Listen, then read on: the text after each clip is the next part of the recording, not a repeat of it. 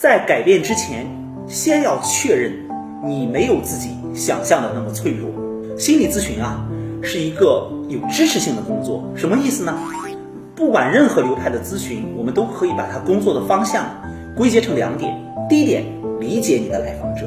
第二点，在理解他的基础上去支持到他。大家记住，先理解再支持，这是心理咨询师在工作当中的基本思路。为什么我会跟大家分享心理咨询师在工作当中的最基本的思路呢？因为在我们的生活当中，这同样适用。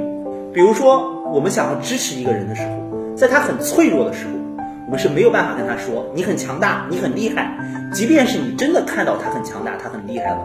这个时候你也不需要通过这种语言去告诉他，因为这种语言对他的支持性实在是有限的。那你需要做的是什么呢？和他一起去看他所经历的这样的一些事情，前提是这段关系是值得的。比如说你的爱人、你的孩子，那么在这个时候呢，在和他一起看的时候呢，去找寻到他没有那么脆弱的那个点，然后帮助他呈现出来，不是直接告诉他，最好是等着他自己发现，这样一步一步的确立的这样的一种关系，包括他可以在这种关系当中确认。哦，我原来没有我自己想象的那么脆弱，他会想办法让自己变得强大起来，让自己变得更加有力量。所以这个过程就是一段亲密关系，一段亲子关系存在的价值，